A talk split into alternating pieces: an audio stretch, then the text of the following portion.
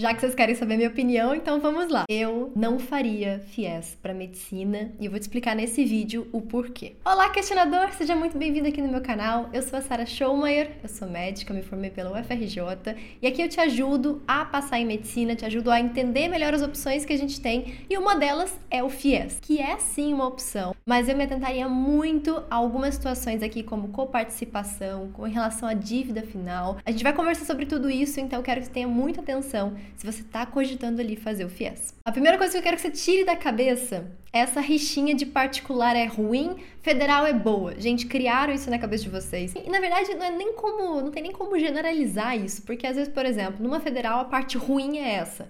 Na outra é uma outra parte. Por exemplo, a aula de anatomia em tal faculdade não é tão boa, mas às vezes a aula de neurologia é muito boa e por aí vai, ou a prática disso. Então, na minha opinião, não existe faculdade 100% boa ou 100% ruim, ou que as federais são necessariamente melhores que as particulares. Esquece isso. Quando eu me formei, eu juro, a única coisa que me pediram foi o meu número de CRM para começar a trabalhar. Meu primeiro emprego foi assim, me perguntaram, você tem o CRM? Eu falei, tenho. Qual é o número? Esse aqui. Beleza, contratada amanhã você começa a trabalhar. Juro, juro. E o meu segundo trabalho como médica foi por indicação. Ou seja, alguém gostou do meu trabalho, me indicou para uma outra pessoa que me contratou e por aí vai. Então, em nenhum momento me perguntaram se eu formei na particular, se eu formei na federal. Gente, isso é rixa de vestibular. O seu paciente está interessado se você trata bem ele. O seu empregador está interessado se você faz um bom trabalho. Então, eu não fazer FIES não é por fato de não fazer na particular, até porque se eu tivesse a particular 100% de bolsa, provavelmente eu iria também. Sobre a dívida, que é um dos maiores medos de quem está pensando em fazer FIES. E na verdade também te digo que a dívida nem é tanto o problema principal. Porque assim, é um valor gigante, assustador, isso sem dúvida. Mas como você tem muitos anos para pagar e a gente consegue sim ter um bom retorno financeiro como médico, é possível sim pagar a dívida, arcar com a dívida, sem que isso seja um enorme peso no seu orçamento. Você vai ter que sim se planejar, porque obviamente, né, tem que administrar as contas. E uma das coisas que eu vejo muito na medicina, isso com ou sem FIES, é médico se endividando, ganhando super bem, mas se endividando. Por quê? Porque começa a fazer várias compras e às vezes financiamentos de casa, de carro, compra isso, compra aquilo, aumenta o custo de vida, aumenta o padrão de vida, e aí tem que dar ainda mais plantão para conseguir sustentar isso, para conseguir arcar com as contas. Então, o que eu mais vejo, na verdade, não é médico ganhando mal, mas é médico administrando mal o financeiro dele. O que mais me preocupa no FIES, na verdade, é um negócio chamado coparticipação. Você vai fazer FIES, você precisa entender o que é a coparticipação. Imagina que o FIES tem um teto.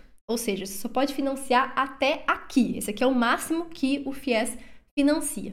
Só que as faculdades de medicina normalmente estão acima desse teto. Ou seja, existe uma parcela que não é financiada, existe uma parcela que você vai pagar todo mês como se fosse a sua mensalidade. E aí o resto que seria financiado. Esse valor da coparticipação, para muitas pessoas, já é bem inviável pagar. E pior, ele sofre reajustes ao longo da faculdade. Então, o que você começa a pagar não necessariamente é o que você vai terminar a faculdade pagando. Até existe um índice que é como se fosse uma limitação dessa faculdade para que ela não aumente essa, essa mensalidade de forma exorbitante, mas esse é um valor realmente pode aumentar bastante. Então, se eu pensar em fazer FIES, a primeira coisa que eu vou ver é quanto é a coparticipação da faculdade que eu quero. Porque é ali que vai me definir. Opa, eu consigo pagar a coparticipação? Consigo. Então, show de bola. Imagina chegar no meio da faculdade, você não conseguir simplesmente pagar mais a, a coparticipação, às vezes tem que trancar a faculdade, entende? Então, eu me preocuparia muito com isso. Porque a dívida depois, você vai conseguir pagar como médico. Agora, durante a faculdade, eu sei o quanto é difícil trabalhar e estudar. E eu trabalhei, estudei a faculdade inteira, eu me sustentei. Então, assim, é possível, mas começa a ficar difícil administrar isso durante a faculdade se sua renda já está mais ou menos ali no limite. E imaginar que isso pode ser reajustado também. Então, a coparticipação ao meu ver, é o que você mais precisa se preocupar na hora de pensar no FIES. Eu vou deixar aqui na descrição um link de um simulador dessa coparticipação, do valor ali que você teria que pagar todo mês. Lembrando que também tem algumas taxas, seguro de vida, esse tipo de coisa que é obrigatório no caso do FIES. Vou deixar o link na descrição aqui. Isso é uma indicação da Rebeca, do Instagram dos Caminhos da Medicina. Ela indicou esse simulador, fez um post muito legal sobre isso, então tô repassando informação aqui para vocês. Então, qual que seria a situação que eu faria FIES? E é a situação que eu mais vejo. Por exemplo, você está na sua cidade, Tem uma faculdade particular que, por exemplo, às vezes não oferece ProUni, não tem bolsa, ou enfim, não deu certo para você conseguir uma bolsa nessa faculdade, mas você não quer, por exemplo, sair de casa, ou ainda, que é muito comum, às vezes sair de casa fica mais caro do que propriamente a coparticipação. Então, o custo de vida numa capital, numa federal, às vezes é muito elevado.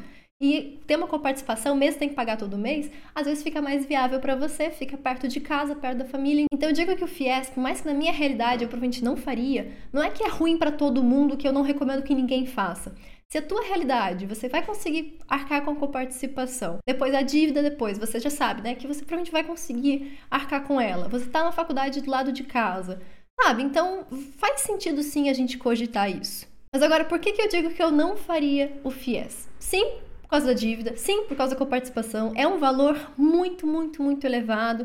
E se eu pudesse ter a oportunidade, graças a Deus eu tive a oportunidade de fazer faculdade sem precisar pagar diretamente mensalidade, com certeza é algo que deixa essa, essa jornada mais tranquila. A gente sabe que a questão financeira pesa muito. Então, assim, eu colocando na balança, eu preferiria estudar mais um ano e tentar, por exemplo, federal estadual, ou mesmo conseguir bolsas de 100%. Muitas faculdades oferecem vários tipos de bolsas diferentes. Às vezes o primeiro lugar consegue bolsa de 100%. No ProUni também tem a questão das bolsas. Então existem várias outras alternativas que eu provavelmente buscaria antes de pensar no FIES.